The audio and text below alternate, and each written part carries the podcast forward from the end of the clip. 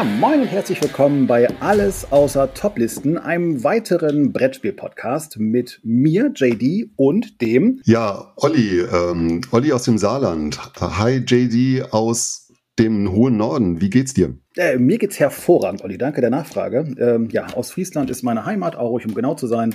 Und ähm, ja, Olli, wo kommst du eigentlich genau her? Also Saarland hast du ja schon gesagt, aber Saarland ist ja riesig. Genau, das Saarland ist so riesig, dass im Saarland alles in der Nähe von Saarbrücken ist. Und weil wir Saarländer immer im Rudel auftauchen, haben wir uns heute für unsere erste Sendung auch eine Gästin mitgebracht, eben auch eine Saarländerin. Sie ist ein ganz, ganz, ganz lieber Mensch, den ich seit vielen Jahren kenne. Eine Frau, mit der ich schon viel gespielt habe und Sie heißt Julia, aber unter diesem Namen kennt ihr sie nicht. Und deswegen sage ich erstmal, hallo Julia, schön, dass du da bist. Und nimm doch die Gelegenheit wahr und stell dich mal selber vor, unter welchem Pseudonym man dich in der Spielewelt kennt. Ja, hallo ihr beiden. Vielen Dank erstmal für die Einladung. Ich dachte, es kommt jetzt so ein kleiner Schwenk. Und weil die Frau keine Zeit hatte, haben wir heute Julia eingeladen. Aber sehr nett, äh, dass du äh, dich sozusagen doch äh, für mich entschieden hast oder ihr beiden. Ja, du bist Wer erst dabei, Julia. Ja, ja, genau. Wer mich vielleicht kennen könnte, unter meinem äh, Namen Meeple Queen Brettspiele bin ich auf Instagram und auch bei YouTube unterwegs und versuche, ja, da so meine Meinung zu spielen, kundzutun. Ähm, ich versuche vor allem so ein bisschen die älteren Schätzchen auch mal hervorzuheben, auch mal so die leichte Kost, die ja, ja bei manchen so ein bisschen unter, äh, unter dem Radar fliegt, weil ich das total schade finde, weil es auch da ganz viele tolle Spiele gibt. Außerdem ähm, bin ich aktuell nicht mehr ganz so fleißig, aber eine Zeit lang auch im Spielecafé der Generationen ähm, als Rezensentin, quasi Kollegin von Olli. Und ähm, genau, wie er schon gesagt hat, ich komme auch aus dem Saarland, wobei ich betonen möchte, ich bin keine Saarländerin, ich bin Pfälzerin, die jetzt aber seit einiger Zeit im Saarland lebt. Äh, das nur an dieser Stelle. Alle ähm, Pfälzerinnen äh, werden wissen, warum ich das jetzt unbedingt sage. Und ähm, genau, ähm, und das ist so ein bisschen das, was äh, ihr vielleicht über mich wissen solltet. Julia, du hast ja quasi mit deinem Hinweis auf die etwas älteren Schätzchen hier eine Einschätzung gegeben, wer wir alle sind. Also wir sind alle nicht mehr taufrisch. Wir haben alle die äh, 25 locker schon längst überschritten und deswegen schauen wir auch alle schon lange auf Brettspiele zurück. Das hat uns so ein bisschen Mut gemacht, tatsächlich auch uns mal auszutauschen. Und tatsächlich wird heute das Thema sein, das du dir ausgesucht hast. Spiele, die man vielleicht so ein bisschen schon aus dem Blick verloren hat. Denn die Idee unseres Podcasts besteht darin, dass wir immer einen Gast oder eine Gästin einladen. Wir geben diesem Gast oder dieser Gästin drei Themen und unser Gast wählt sich aus diesen drei Themen genau eines aus. Und Julia, du hast dir heute ausgesucht, ja, Spiele, die man nicht mehr so auf dem Plan hat. Und über die werden wir sprechen. Jeder von uns hat zwei Spiele mitgebracht, die er oder sie dann vorstellen wird. Dann tauschen wir uns ein bisschen aus und wir fragen uns natürlich auch, warum hat man diese Spiele so aus dem Blick verloren? Ist es nur die Zeit oder gibt es auch noch andere Gründe dafür? Julia, du hast ja diesen super stark frequentierten, saugeilen und seit Jahren wunderbar funktionierenden Spieletreffen Merzig.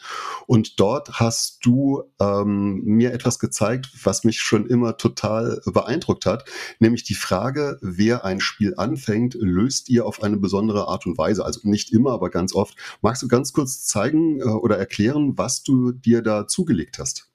Ja, sehr gerne. Ähm, und zwar ist das ein kleines Kartenspiel, das äh, ganz einfach die Frage, wer fängt an, beantwortet. Nämlich genauso heißt es auch. Und es ist ein Pfälzer Produkt. Es kommt ganz aus der Nähe, sozusagen, wo ich jetzt gerade sitze, aus einem kleinen Ort in der Pfalz, in dem ich auch schon äh, einige Jahre gelebt habe.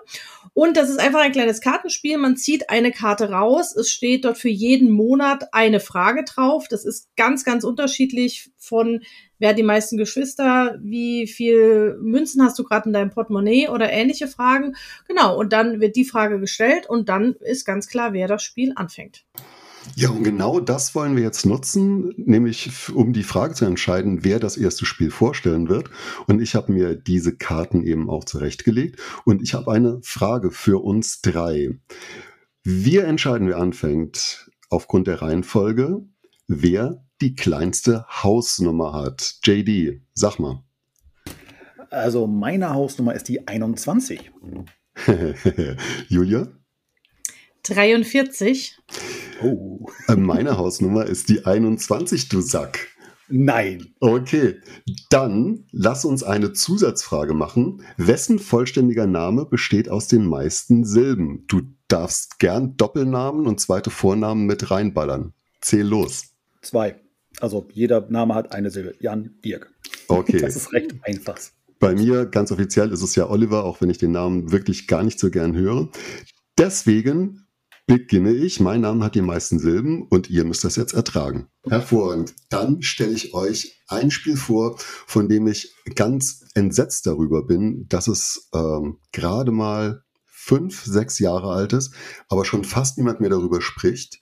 Und ich fange damit an, dass ich es euch hören lasse. Einen kurzen Augenblick. Ich habe jetzt nämlich die Schachtel hier. Die hat ein super schönes Inlay.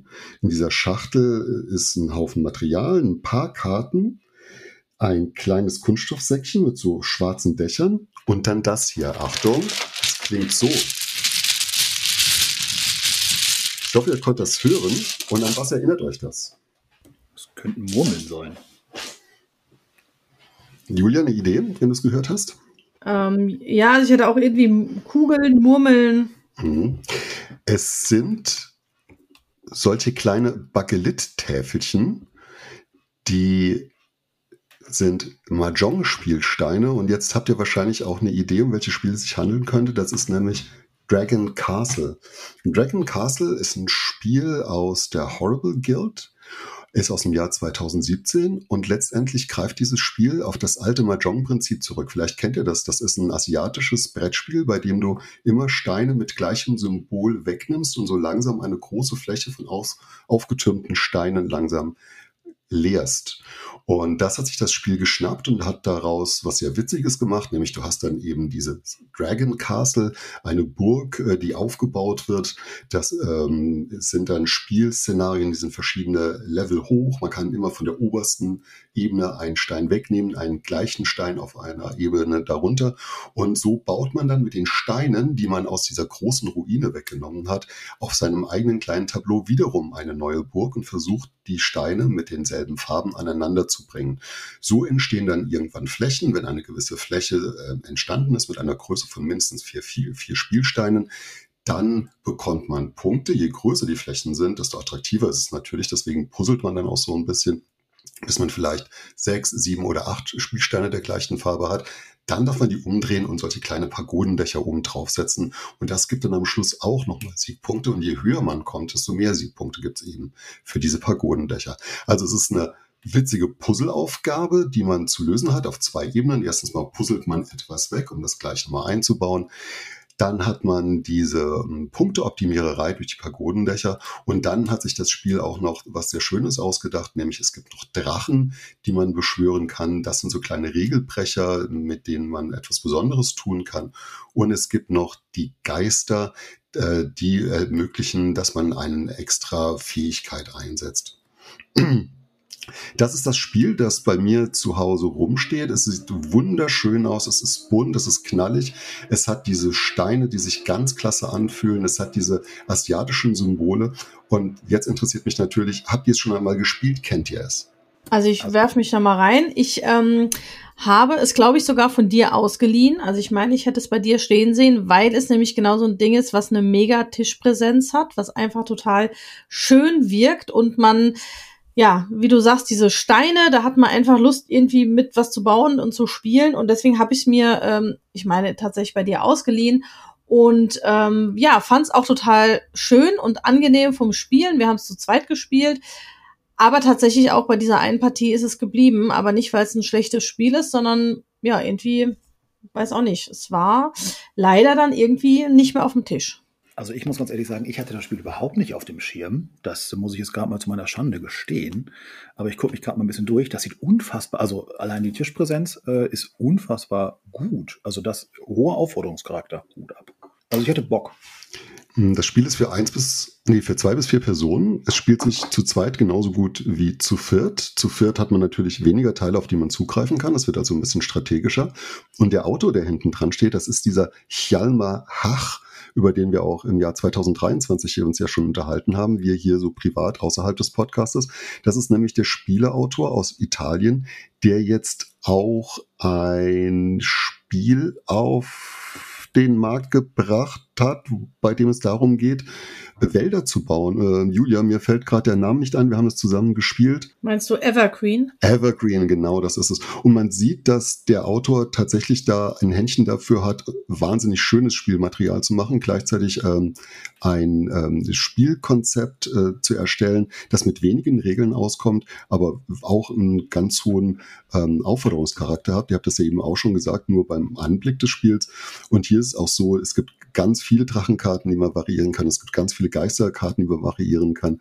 Es gibt die Möglichkeit, verschiedene Layouts zu spielen. Das Spiel fordert dich sogar auf, dir selber Gedanken zu machen, wie so ein Layout einer Ruine aussehen kann, von der man dann wegspielen kann. Und für mich ist das ein Spiel, das mir immer wieder Spaß macht. Wir haben es jetzt natürlich auch äh, zu zweit nochmal gespielt im Vorfeld dieses Podcasts. Und es hat einfach nochmal unfassbar Spaß gemacht. Allein das Gefühl, diese Steine in der Hand zu haben, das ist was Besonderes und dann wieder was aufzubauen. Es gibt vielleicht ein kleines Problem bei diesem Spiel. Das ist nämlich, wenn man ein bisschen ungeschickt mit seinen dicken Fingern diese Spielsteine wegnimmt, äh, dann kann es schon mal sein, dass so etwas verrutscht. Das ist also insbesondere, glaube ich, für Menschen, die äh, etwas betagter sind, ein bisschen schwierig, damit gut umzugehen. Und wenn man auf dem eigenen Spieltableau eine Fläche zusammengepuzzelt hat und die Spielsteine nochmal umdrehen muss, dann ist das schon ein bisschen fuddelig, insbesondere wenn man auf die zweite, auf die dritte Ebene geht. Ich glaube aber nicht, dass das das Problem dieses Spiels war, sondern ich fürchte, dass das Problem ist, dass in demselben Jahr, in dem Dragon Castle quasi auf den Markt gekommen ist, ein anderes Spiel geboren wurde, das eben auch solche Bagelit-Teile hat, die man eben auch zusammenpuzzelt und das in dem darauffolgenden Jahr zum Familienspiel des Jahres gekürt wurde, nämlich Azul. Und ich fürchte, dass Azul einfach in diesem Jahrgang so stark war, dass es allen anderen Spielen mit einer ähnlichen Thematik oder Mechanik den Rang abgelaufen hat. Und äh, ich meine, ihr kennt Azul, ihr habt das alle gespielt und äh, wahrscheinlich auch öfters als Dragon Castle. Auf jeden Fall. Ich dachte nämlich auch im ersten Moment tatsächlich, du hättest Azul und dachte noch so, was kommt der jetzt mit Azul daher? Äh, das ist doch wirklich ein Spiel, was irgendwie jeder kennt und jeder hat und alle schon tausendmal gespielt haben. Ähm, aber ich gebe dir da recht, es könnte tatsächlich so ein bisschen damit zusammenhängen, dass die sich ähneln auf der anderen Seite, aber sie halt doch irgendwie sehr unterschiedlich sind. Und ähm, ich wusste gar nicht, dass das auch von dem Evergreen und Photosynthese-Menschen ist, aber dann äh, ist das noch so ein Spiel in der Riege dieses Mannes, was äh, mir sehr gut gefällt. Genau, und auch der Verlag steht ja dafür, dass sie durchaus außergewöhnliche Spiele machen. Äh, ich fasse nochmal zusammen. Dragon Castle, Hjalmar Hach, das war, glaube ich, auch sein erstes Spiel, das er als Spieledesigner entwickelt hat. Und das Ganze bei, Dra bei, bei, bei Horrible Guild, wie sie jetzt mittlerweile heißen. Das war mein erstes Spiel aus der Reihe Spiele, die man einfach nicht mehr so auf dem Plan hat und die man heute schon fast vergessen hat, obwohl sie gar nicht so alt sind. JD, du warst der Nächste mit der Hausnummer. Leg los, was ist dein Spiel? Das ist korrekt. Mein erstes Spiel ist äh, ein, ja, in meinen Augen vollkommen verkannter Klassiker eines meiner Lieblingsautoren. Da breche ich schon mal eine Lanze und zwar für Stefan Dorrer. Ich habe, ich glaube, fast alle Spiele von ihm bei mir zu Hause, weil ich einfach äh, finde, dass er immer gute Spielideen hat. Ähm, schon bekanntes, gut anders umsetzt. Und heute geht es um ein Spiel, was bei uns in der Runde häufig auf den Tisch kommt, aber noch nicht häufig genug, meiner Meinung nach. Und zwar Alles im Eimer aus dem Jahre 2002. Ähm, ja, aus dem Kosmos Verlag. Was müssen wir bei Alles im Eimer machen? Also es gibt zwei Versionen, muss ich dazu sagen. Ich persönlich habe die Version mit den äh, 3D-Plastikeimern. Es gibt aber auch eine Version mit ganz normalen ähm, Pappteilen. Ähm, alles im Eimer, jeder bekommt erstmal zehn Karten. Es gibt fünf äh, Farben mit den Werten von 1 bis 8 und es gibt auch Eimer in den jeweiligen fünf Farben. Und äh, wenn man bei meiner Version bleibt mit den Plastikeimern, ähm, baut man sich erstmal, also bekommt man, je nachdem wie viele SpielerInnen mitspielen, eine gewisse Anzahl an äh, Eimern und äh, baut sich daraus erstmal eine Pyramide. Und darauf sollte man möglichst achten, dass bei dieser Pyramide die Farben gut verteilt sind. Denn die Farben haben, äh, die Karten, die wir gleich auf der Hand haben werden, haben ja alle Werte von äh, 1 bis 8. Und äh, wenn ich der Startspieler oder die Startspielerin bin, dann ähm, lege ich ein, eine Farbe vor und es gilt Bedienpflicht. Sprich, wenn ich eine rote Karte spiele, müssen alle anderen auch rot bedienen. Und dann gebe ich einen Wert vor und mein Nachbar muss eben diesen Wert, ähm, ja, muss höher, die Karten müssen im Wert höher sein. So. Kann er das nicht oder möchte er das nicht, muss er einen Eimer dieser Farbe aus dieser besagten Pyramide nehmen. So, und das wird so lange gespielt, bis alle Eimer weg sind. so unterm Strich. Und das ist ein total cooles Familienspiel. Ein weiterer Clou ist, ähm, dass wenn du, also du kannst ein bis drei Karten spielen. Ein weiterer Clou ist, dass wenn du äh, eine Karte spielst, wird normal im Uhrzeigersinn gespielt. Wenn du zwei bis drei Karten spielst, ändert sich der ähm, Uhrzeiger, also ändert sich die, äh, die Richtung, die Spielrichtung. Und äh, ja, so kann man noch ein bisschen taktieren, äh, wie man denn aus dem Rennen kegeln möchte. Jetzt meine Frage: Kennt ihr das Spiel? Ich hatte noch nie davon gehört. Noch nie. Also ich kenne das Spiel, ich habe es noch nicht gespielt, aber ich kann mich erinnern, ähm, in Corona-Zeiten war ja bei Würfel und Zucker äh, sehr regelmäßig ein Flohmarkt, auf dem gebrauchte Spiele verkauft wurden.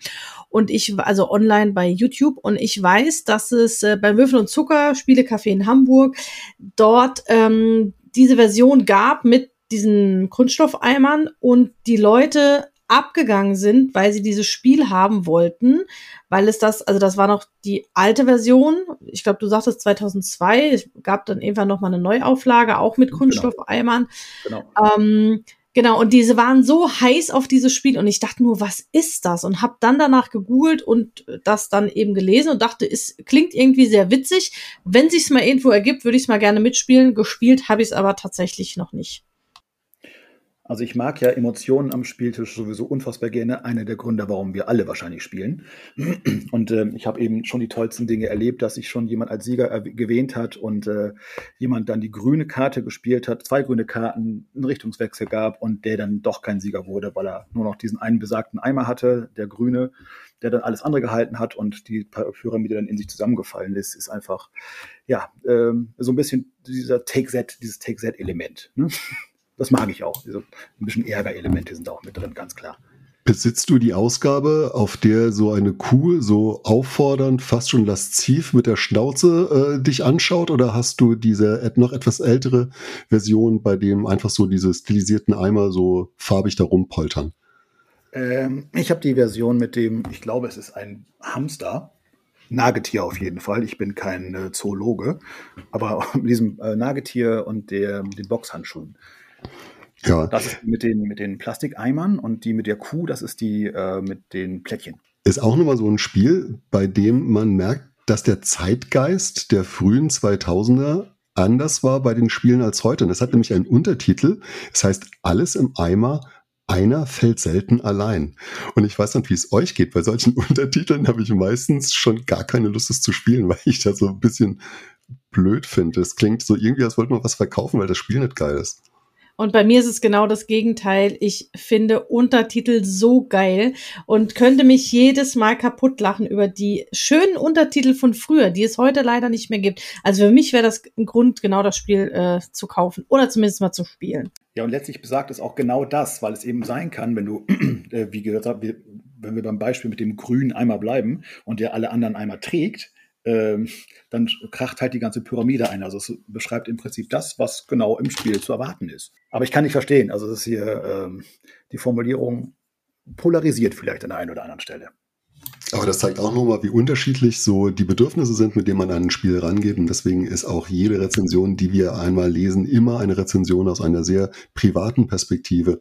Deswegen am besten macht ihr euch euer eigenes Urteil über ein Spiel, insbesondere über die Spiele, die wir euch vorstellen. Denn das sind nur Spiele, von denen wir denken, dass sie zu Unrecht ähm, aus dem Blickpunkt geraten sind. Und Julia, jetzt ist es natürlich total spannend, welches erste Spiel du mitgebracht hast. Aber JD, du wolltest noch was anderes loswerden, oder? Ich habe noch die harten Fakten vergessen, Olli. Das möchte ich natürlich niemandem vorenthalten. Also alles im Eimer war ja klar aus dem Jahre 2002. Zwei bis sechs SpielerInnen und eine Partie dauert ungefähr 45 Minuten, kommt bei Vollbesetzung auch ungefähr hin. Dann äh, starte ich direkt mit den harten Fakten, damit ich die nicht vergesse. Also mein Spiel ist aus dem Jahr 2018. Es kann mit zwei bis fünf Personen gespielt werden die mindestens mal acht Jahre alt sein sollten. Äh, ungefähr so zwischen 30 bis 60 Minuten. Ich würde mal sagen, so bei der Mitte etwa 45 bis 60 ist es ganz gut. Und ich habe noch ein bisschen auf BGG geguckt. Es hat ein Weight von 2,29. Also ich sag mal so ein nettes Familienspiel, was meiner Ansicht nach aber je nachdem, wie man es spielt, auch schon für ja Vielspieler noch ganz spannend sein kann. Es hat ein kunterbuntes Cover.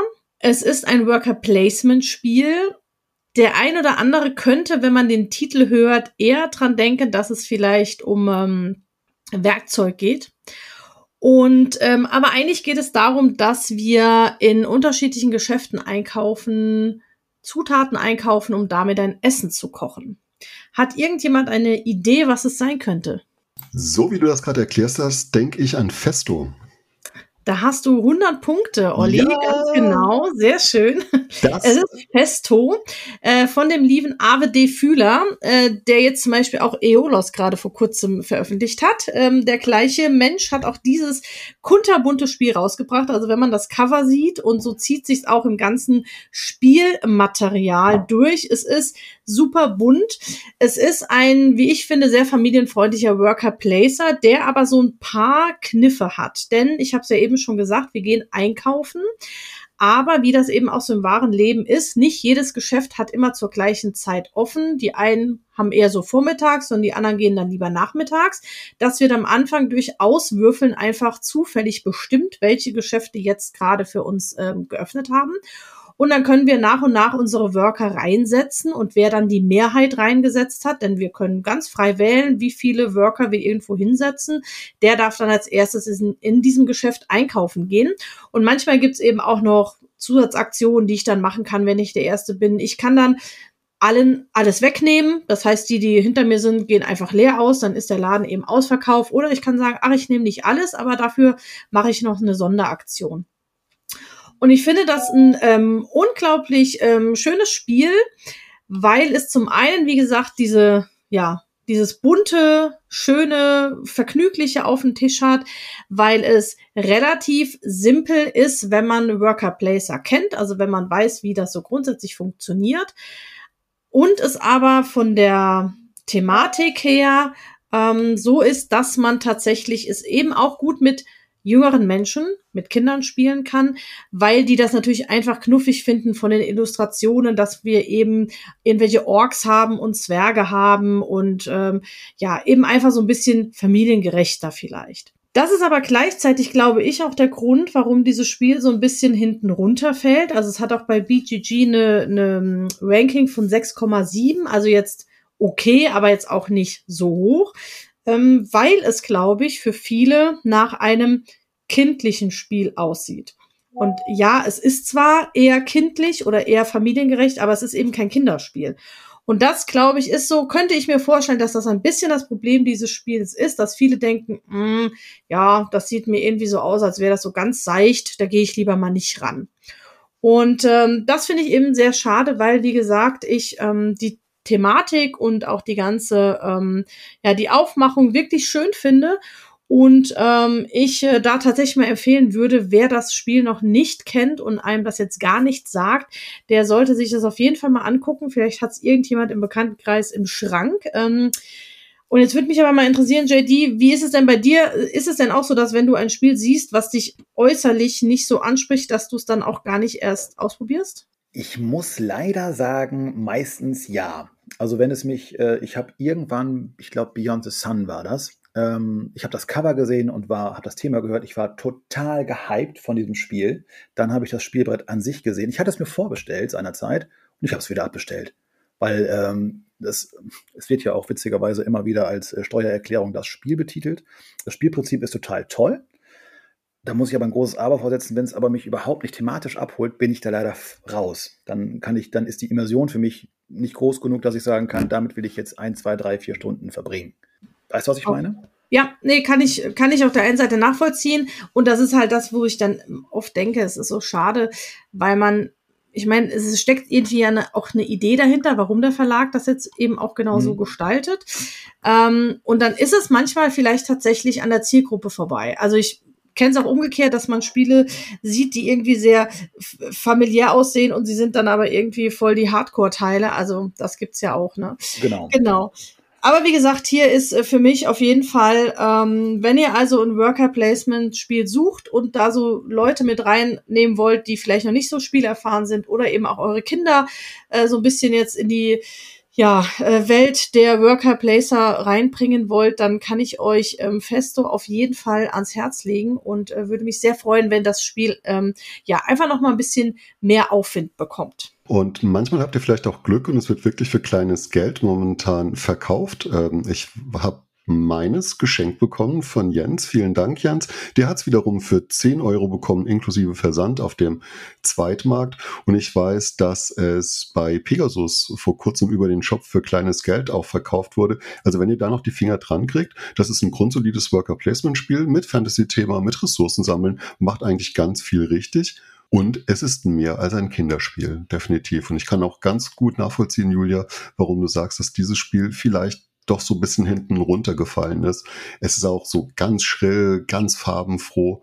Und im Gegensatz zu unserem äh, kühlen Ostfriesen spiele ich auch Spiele, wenn mir das Cover nicht gefällt. Die Saarländer halt, ne? Ah jo, Hauptsache gut, Guess. Ähm, ich würde ganz gerne weitermachen. Wenn, äh, ach nee, guck mal, der Ostfriese will noch was sagen. Ja, natürlich will der Ostfriese was sagen. Das lasse ich doch nicht so auf mir sitzen. Also es gibt natürlich auch Spiele, die ich dann, ich lasse mich gerne überzeugen. So, ne? Ähm, also Beyond the Sun habe ich gespielt und ist trotzdem gut. Ich würde es mir dann aber nicht kaufen, weil äh, also ich erkenne auch die Leistung dahinter. Ähm, das soll überhaupt nicht in irgendeiner äh, Weise abschätzig sein, aber es ist dann halt, ne? Du sagst gerade, es sind alles subjektive Eindrücke, die wir haben von den Spielen, die wir heute vorstellen. Und das ist dann eben so mein subjektiver Eindruck. Ne? Und ich lasse mich aber auch gern, wie gesagt, auch überzeugen. Dann ist es aber für mich mich aber ein Grund, ein Spiel nicht zu kaufen. So, zu spielen ja, aber dann auch nicht zu kaufen. So, weil im Schrank sind in der Regel viele Spiele, die ich gerne mag. Dann nehme ich die Gelegenheit wahr und würde euch mein zweites Spiel vorstellen. Und Julia, bei dir weiß ich, äh, dass du es kennst.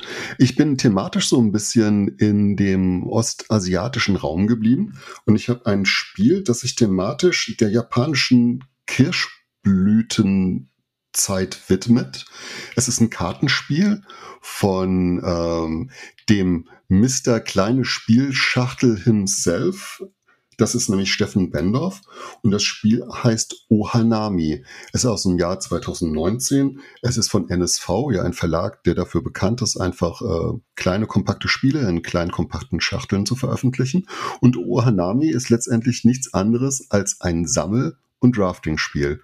Und jetzt ist äh, der große Augenblick gekommen, ihr kriegt mich immer mit Drafting-Spielen und ihr kriegt mich immer mit Spielen, in denen bunte Würfel drin sind. Aber bei Ohanami kriegt ihr mich besonders, denn es ist ein total cleveres Spiel, bei dem wir über drei verschiedene Wertungsrunden Karten anlegen. Und Karten legen wir in unseren Garten und auch wenn das jetzt momentan so ein bisschen äh, total esoterisch klingt, ist es nichts anderes als eine Kartenreihe.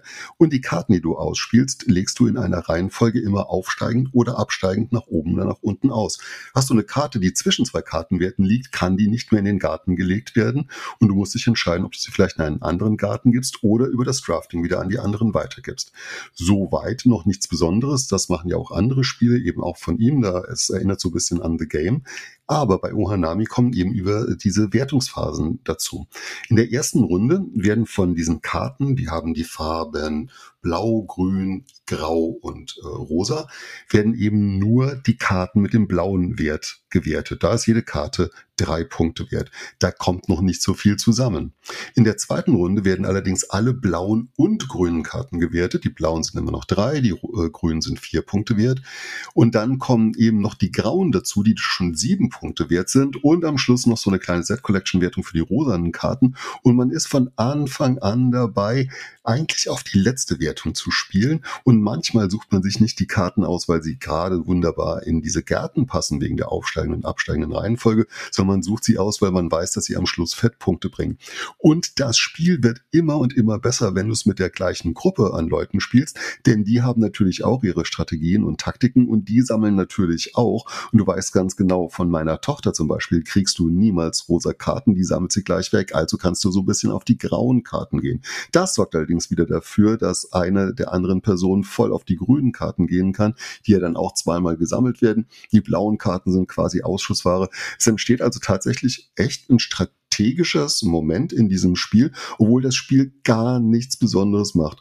Du hast zehn Karten auf der Hand, du nimmst zwei, du legst sie aus und gibst die acht anderen weiter. Das machst du so lange, bis alle Karten gespielt sind, drei Runden lang. Das ist der Reiz von Ohanami. Mir gefällt das brutal gut. Und jetzt wollte ich wissen, kennt ihr es? Also ich kenne es tatsächlich nur vom Cover. Das ist auch dieses asiatische, asiatisch anmutende Weiß, Pink, weiß Lachsfarben mit so einer Pagode, ist das das? Ich glaube ja. Ne? Ja, ja, genau. Das stellt so ein bisschen äh, einen japanischen Garten da in der Kirschblütenpracht. Auf der rechten Seite steht in so asiatisch anmutenden äh, Schriftzeichen Ohanami. Genau, das ist es ja. Genau, Olli, du hast ja schon äh, gespoilert, quasi, dass ich das Spiel kenne. Ähm, und ich muss auch sagen, es hat mich auch überrascht, weil es eigentlich mit so ganz wenig daherkommt und du anfang, anfangs so denkst, ja, was, ne, paar Karten ausspielen, aber sich doch dann, wenn man so ein bisschen spielt und ich habe dann danach noch zwei, drei Partien gespielt in anderer Besetzung, dann doch festgestellt habe, dass da tatsächlich wesentlich mehr drinsteckt, als man so auf den ersten Blick meint. Es ist auch so, dass dieses Spiel auf BGG eine Wertung von 7,3 hat. Also das ist für so ein kleines Kartenspiel verdammt viel. Ist auch noch nicht mal ein Stichspiel. Ähm, zwei bis vier Personen bei einem äh, Weight von 1,1, also erstaunlich schlanke Regeln. Die Frage, warum dieses Spiel nicht weiter in den Vordergrund gerückt ist über die verschiedenen Jahre, liegt, glaube ich, einfach genau daran, dass es ein Kartenspiel in einer kleinen Schachtel ist und in jedem Jahr kommen ganz viele Kartenspiele raus. Und ich glaube, dass äh, Sammelspiele immer es ein bisschen schwerer haben gegenüber von Stichspielen. Stichspielen sind einfach etwas höher im, ähm, im Ranking. Und ich glaube auch, dass die Tatsache, dass es NSV ist, doch ein ja, etablierter, aber eher doch kleinerer Verlag, der eben keine großen Schachteln macht, dafür gesorgt hat, dass dieses Spiel dann nach einer gewissen Zeit auch wieder aus der Vergessenheit gerät. Ich bin immer dabei, wenn es gespielt wird. Ich schlage das auch sehr gerne vor. Ich spiele das auch sehr gern mit meinen Schwiegereltern. Meine Schwiegermutter steht da total drauf. Und deswegen ist das mein Vorschlag noch einmal für euch, wenn es darum geht, ein Spiel aus der Vergessenheit zu holen. Ja, äh, JD, machst du dann weiter? Ich würde auf jeden Fall weitermachen. Wir kommen von äh, Asien ein bisschen weiter weg und zwar in die wunderschöne Stadt Waterdeep. Ich werde euch ein Spiel präsentieren, ähm, das sich Lords of Waterdeep nennt und äh, ja, ein Worker Placement Klassiker aus dem Jahre 2012 ist. Wizards of the Coast haben es damals rausgebracht. Und ich finde, das Besondere an äh, Lords of Waterdeep ist, dass es nichts Besonderes macht, aber alles, was es macht, sehr gut macht. Es ist ein total grundsolides, ich mag diesen Begriff eigentlich nicht grundsolide, aber es ist mir fällt gerade nichts anderes ein, weil es genau das trifft. Es macht genau das, was ein Worker Placement machen soll. Es ist im Prinzip ein Worker Placement in Reinkultur. Also von den Regeln her, äh, erstmal gefällt mir das Setting sehr gut. Ich bin persönlich passionierter Pen-and-Paper-Spieler, habe äh, meine äh, verschiedenen Pen-and-Paper-Runden und es ist eben das Dungeons and Dragons Setting. So, und es geht im, äh, darum, dass man äh, der Herr von der Stadt Waterdeep werden will und da setzt man seine Agenten ein, also seine Worker in dem Fall mit diesen Workern kriegt man entweder, kann man dann Leute anheuern. Ähm, es gibt dann so vier Klötze in vier Farben. Die Kleriker sind weiß, die Krieger sind orange, die Schurken sind schwarz und die Zauberer sind lila. So, und mit unseren Agenten heuern wir eben diese Personengruppen jeweils an, um Quests zu lösen. So, und dadurch kriegen wir dann letztlich Punkte. Was mir da besonders gefällt, ist, dass äh, es hier einen Ärgerfaktor gibt. Es gibt nämlich diese Mandatory Quests.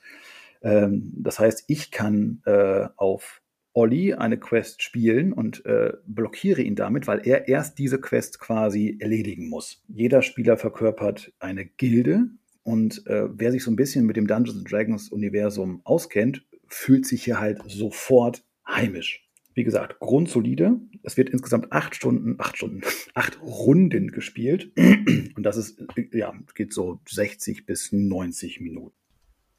Also witzigerweise haben das gerade vor zwei Wochen, glaube ich, auf dem Spieltreff bei uns ähm, drei Leute gespielt. Mhm. Und ich bin dahin und habe gesagt, was ist das denn für ein Ding? Habe ich ja noch nie gesehen. Und da war es eben dieses Lords of Waterdeep und die waren auch super begeistert. Aber bei mir ist tatsächlich, also das ist jetzt so ein Ding, das mich rein optisch überhaupt nicht abholt. Und ich bin zum Beispiel eben gar kein Pen-and-Paper-Mensch und mit diesen Quests und Dings das ist leider gar nichts für mich, aber die drei waren auch wieder hellauf begeistert und haben nämlich genau das gesagt, oh, das haben wir schon so lange nicht mehr gespielt und zwar wieder so richtig toll. Aber ich weiß nicht, Olli, wie ist das bei dir? Aber na klar kenne ich das und ich habe richtig viel äh, in Bewegung gesetzt, um an das Spiel inklusive Erweiterung ranzukommen. Und mir geht's eben wie JD. Für mich ist das immer wieder noch einmal zurückspringen in die eigene äh, Rollenspielvergangenheit. Waterdeep ist ein ganz wichtiger Ort eben in dieser Welt von Dungeons and Dragons. Wenn ich da äh, die Hafner äh, spielen darf und dann einen Auftrag erledige und die Kämpfer rekrutiere, obwohl es nur bunte Steinchen sind, das geht mir so richtig gut ab. Und ähm, für mich ist das mehr als nur ein Spiel. Es ist tatsächlich etwas, was mich total glücklich macht. Und das ist auch eine Qualität, die Spieler haben können. Ich bin dann nochmal Kind, äh, wenn ich Lords of Waterdeep spiele. Und es ist ein Spiel, das ich sehr im Herzen trage und das ich viel zu wenig spiele. Ähm, ein ganz klassisches Hashtag unterspielt. Ja, ich finde schön, dass du das genauso siehst, Olli. Ähm, hier nochmal kurz zu den harten Fakten. Also Lords of Waterdeep ist bei, holla, jetzt geht's bei mir auch los, äh, bei Wizards of the Coast erschienen 2012. Die Autoren sind Peter Lee und Rodney Thompson. Und das Ganze äh, ist zu haben, ich glaube, das kriegt man ganz normal noch über diverse Händler. Also es ist noch nicht out of print, soweit ich weiß. Genau, zwei bis fünf Spieler können daran teilnehmen und es dauert zwischen 60 und 90 Minuten, je nachdem, wie fit die Gruppe ist. Genau, vielleicht sollte man aber noch sagen, dass es eigentlich nur in der englischen Sprache verfügbar ist. Da gab es Probleme mit der Lizenz in Europa. Ähm, das kann sich jetzt alles nochmal ändern. Da gab es ja eine große Lizenzübernahme, wie in letzter Zeit im Kino war äh, und das so ein bisschen verfolgt hat. Naja, vielleicht gibt es da irgendwann auch Chancen, aber es ist von den Regeln so einfach, dass man das auch gut auf Englisch spielen kann. Julia, ich war bei dem Spieletreff dabei, als es gespielt wurde und ich habe drei Männer jenseits der 40 sehr glücklich gesehen und das war einfach nochmal ein tolles Erlebnis. Das war Lords of Waterdeep. Und ein Spiel haben wir noch und das kommt nochmal von Julia. Ja, ähm, und ich gehe wieder zurück in den asiatischen Raum. Irgendwie ist Asien heute so ein bisschen Thema. Ähm, mein Spiel ist von 2019, also noch gar nicht so alt. Ungefähr 30 Minuten Spielzeit, zwei bis fünf, äh, zwei bis vier Spielerinnen und Spieler ab zehn Jahren. Und es ist ein Spiel, was ähm, und damit komme ich quasi direkt zum Punkt, warum dieses Spiel, glaube ich, kein Mensch spielt. Für mich persönlich im europäischen Sinne super hässlich ist.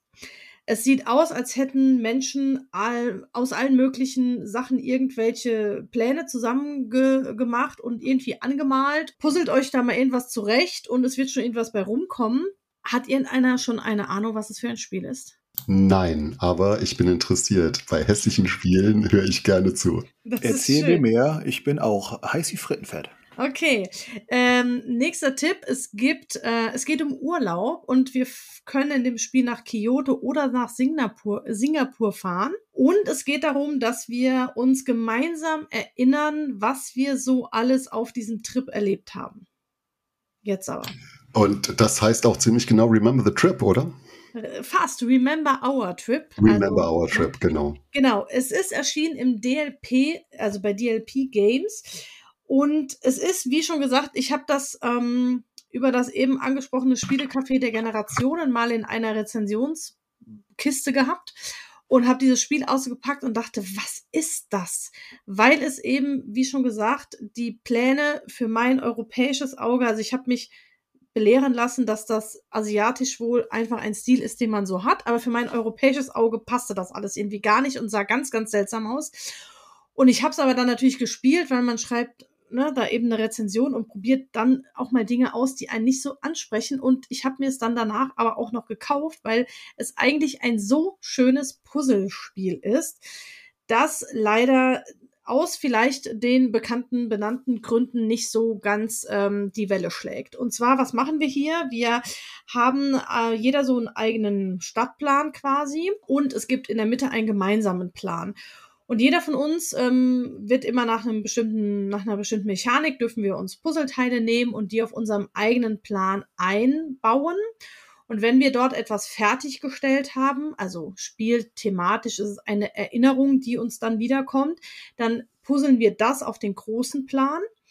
Und wenn wir, äh, wenn die andere Person das dann auch nochmal schaffen sollte, das sozusagen wieder sich an das Gleiche zu erinnern, kann auch die darüber nochmal wieder Punkte machen. Also heißt, ich muss zum einen bei mir selber puzzeln. Das können Geschäfte sein, Sehenswürdigkeiten, Restaurants und so weiter. Und da gibt es natürlich wie bei allen Spielen bestimmte Legeregeln, was ich machen darf und für was es irgendwie noch Bonuspunkte schon im Laufe des Spiels gibt. Und dann ist es aber eben immer so, dass ich eigentlich mich an das erinnern will, was schon auf dem großen Plan liegt, damit ich da nochmal Sonderpunkte abgreifen kann. Kann natürlich aber auch passieren, dass ich gerade, weil das ist eben, sind, äh, ist so, äh, wie sagt man hier, so, wie so kariertes Papier, also es hat alles seine Felder und das Feld, was ich A3 ist eben auch das Feld A3 auf dem großen Plan. Das heißt, ich muss an der gleichen Stelle das gleiche bauen und wenn ich das nicht hinkriege oder wenn ich irgendwie anfange, etwas zu bauen und plötzlich baut jemand anders an die von mir eigentlich ausgewählte Stelle eine andere Erinnerung, dann kann ich meine Erinnerung sozusagen nicht mehr festigen. Also es ist super interaktiv, weil ich immer wieder auf den anderen oder auf die anderen insgesamt schauen muss. Hat, wie ich finde, da sowas ganz eigentlich Frisches und Innovatives, nämlich dass man irgendwie alleine puzzelt und doch alle zusammen und sich da ins Gehege kommen kann und dann immer überlegen muss, okay, puzzle ich jetzt dahin, obwohl ich dann weiß, das kann für die anderen auch richtig gute Punkte geben. Das ist ähm, ja einfach eine, eine echt spannende Mechanik, wo ich ähm, ganz viel eigentlich drin machen kann. Und wie schon gesagt, wir können nach Kyoto oder Singapur. Das sind einfach zwei unterschiedliche Spielpläne, die so ganz minimal von den Formen und so weiter so ein bisschen abweichen. Und ähm, ja, es ist eigentlich, also hat eine Spieldauer so von einer halben Stunde, es ist relativ schnell gespielt. Die Anleitung ist ungefähr genauso schrecklich wie äh, die ganze restliche Aufmachung des Spiels. Also auch die finde ich irgendwie ganz seltsam aufgeteilt. Also ich weiß nicht, was da passiert ist oder ob es, wie gesagt, einfach mit dem europäischen Blick zu tun hat, den man da hat. Ähm, aber ja, es ist irgendwie ähm, ganz seltsam von der ganzen Aufmachung her. Aber dahinter verbirgt sich wirklich ein richtig, richtig gutes Spiel. Ist auch so eine kleine quadratische Box. Also man, die ist auch ordentlich voll. Also man kriegt da auch auf wenig Platz viel Spiel. Und von daher ist das für mich tatsächlich so ein Ding, ist jetzt, wie gesagt, gute vier Jahre alt und ja, man sieht es einfach nicht oft, außer in Top-Listen ab und zu mal von wegen Spiele, die sehr hässlich sind, aber doch ganz gut. Und ähm, das ist aber für mich so ein bisschen zu wenig. Dafür finde ich, ist dieses Spiel, ja, zu wenig. Und äh, Jedi, konnte ich jetzt dein heißes Frittenfett irgendwie zum Überkochen bringen oder sagst du jetzt, nee, lass mal gut sein? Julia, ich habe richtig Bock. Ich bin schon bei eBay Kleinanzeigen und gucke danach. sehr schön, sehr schön. Doch, äh, es ist ein ungewöhnliches Spielprinzip und damit kriegst du mich in der Regel ganz häufig. Ja, meine Frau guckt schon, ja. ein weiteres Spiel, was einziehen wird. Entschuldigung, ja. Ich habe das Spiel noch nicht gespielt, aber nicht, weil ich es äh, hässlich finde, sondern weil sich tatsächlich die Gelegenheit noch nicht geboten hat, denn man sieht es tatsächlich sehr selten. Und ich weiß nicht, ob das für DLP so ein großer Renner war. Offensichtlich nicht. Julia, du sagst, es kommt in den Toplisten der hässlichsten Spiele drin vor. Und das ist eigentlich schade. Ich finde sowieso, dass äh, Toplisten immer eine problematische Sache sind. Äh, wir machen alles außer Toplisten, äh, weil JD und ich einfach keine machen können. Aber ich glaube, es ist immer schwer, so etwas subjektiv zu ranken. Und ähm, ich freue mich, ähm, bei Gelegenheit es spielen zu können, Julia. Wenn wir wieder mal zusammen Zeit haben, würde ich mich freuen, Remember Our Trip mit dir und einem Mann und meiner Frau zu spielen. Ganz bestimmt. Das kriegen wir auf jeden Fall auf den Tisch. Wie gesagt, nicht erschrecken, wenn man jetzt auch Bilder irgendwo sich anguckt. Es ist tatsächlich das Spiel, es ist nicht ein Prototyp. Also es ist das Originalspiel, sehr wahrscheinlich bei den seltsamen Bildern, die man da sieht. Also Remember, Our Trip 2019 erschienen. Und äh, wenn ihr das irgendwo auf eBay Kleinanzeigen oder sonstigen Portalen findet, schnappt da mal zu. Wenn ihr Puzzlespiele mögt, dann äh, könnte das auf jeden Fall was sein. Ja, wir wollten euch sechs Spiele vorstellen. Spiele, die in Vergessenheit geraten sind, obwohl sie vielleicht noch gar nicht so alt sind. Wir haben uns irgendwo in einem Zeitrahmen von 20 Jahren bewegt. Dragon Castle, Alles im Eimer, Festo, Ohanami, Lords of Waterdeep, Remember Our Trip waren die Spiele, die uns am Herzen liegen, die wir euch heute vorgestellt haben. Und äh, Julia, bevor wir dich gehen lassen, wollten wir dir ein kleines Geschenk machen.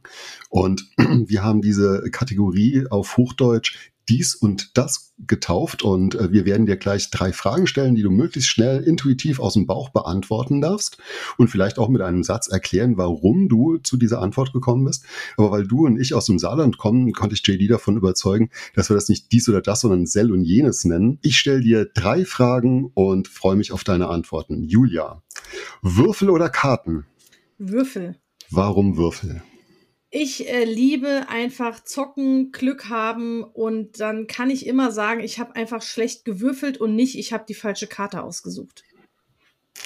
Holzmiepel oder Kunststoffminis? Oh, schwierige Frage, aber äh, Holzmiepel, also was will die Miepel Queen auch sonst sagen? Aber ich bin tatsächlich gar kein so Mini-Fan. Ich finde Holzmiepel cool. Und die letzte Frage: Suche nach Planet X oder Planet Unknown?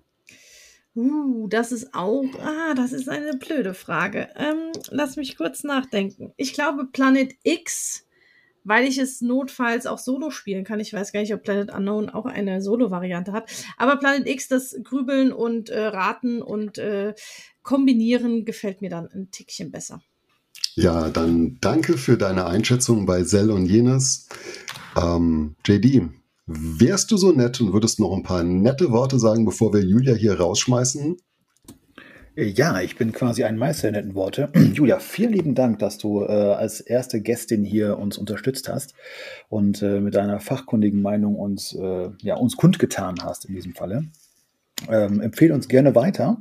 Ähm, ja, und ihr da draußen, äh, gebt uns gerne ein Feedback. Olli, welche Möglichkeiten haben die Leute, uns ein Feedback zu geben? Also der einfachste Weg ist, dass ihr uns direkt über Instagram anschreibt. Äh, bei Instagram findet ihr mich als der Fu spielt. Äh, genau, mich findet ihr unter JDS, ähm, J-A-E-D-A-E-E-S geschrieben.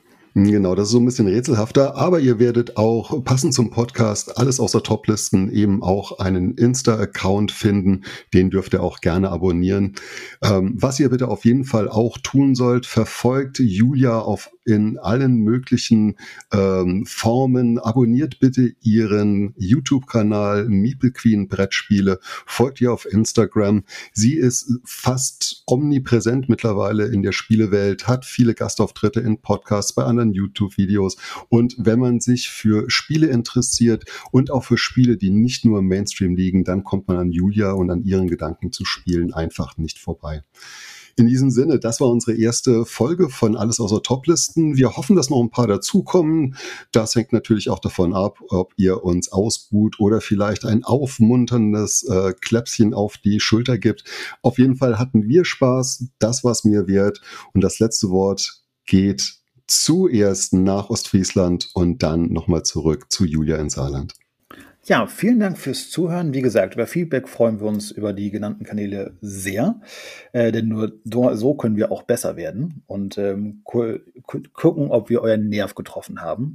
Welchen Nerv auch immer, das dürft ihr uns auch gerne ins Feedback schreiben. Ja, Julia, dann bist du dran und hast das Schlusswort. Ja, herzlichen Dank, ihr beiden, für die Einladung. Es hat mich sehr gefreut und sehr geehrt, dass ihr mich sozusagen als erste Person ähm, auserkoren habt. Vielleicht konnten aber auch die anderen alle nicht und ich war der klägliche Rest. Wie auch immer, es war eine sehr schöne, unterhaltsame Stunde. Ich habe ähm, wieder ein paar Spiele auf meiner inneren Liste, die ich mir genauer angucken will. Ich freue mich schon, Olli, wenn wir das ein oder andere vielleicht zusammenspielen und JD, wer weiß, vielleicht aus Friesland liegt ja irgendwie am Wasser und Wasser, da bin ich immer gerne zu haben. Vielleicht trifft man sich mal irgendwie irgendwo und äh, dann würde ich gerne mal auch ein paar Spielchen mit dir spielen. Und ähm, mir bleibt nur zu sagen, vielen Dank und euch natürlich auch fürs Zuhören. Und man hört sich, sieht sich bald mal wieder.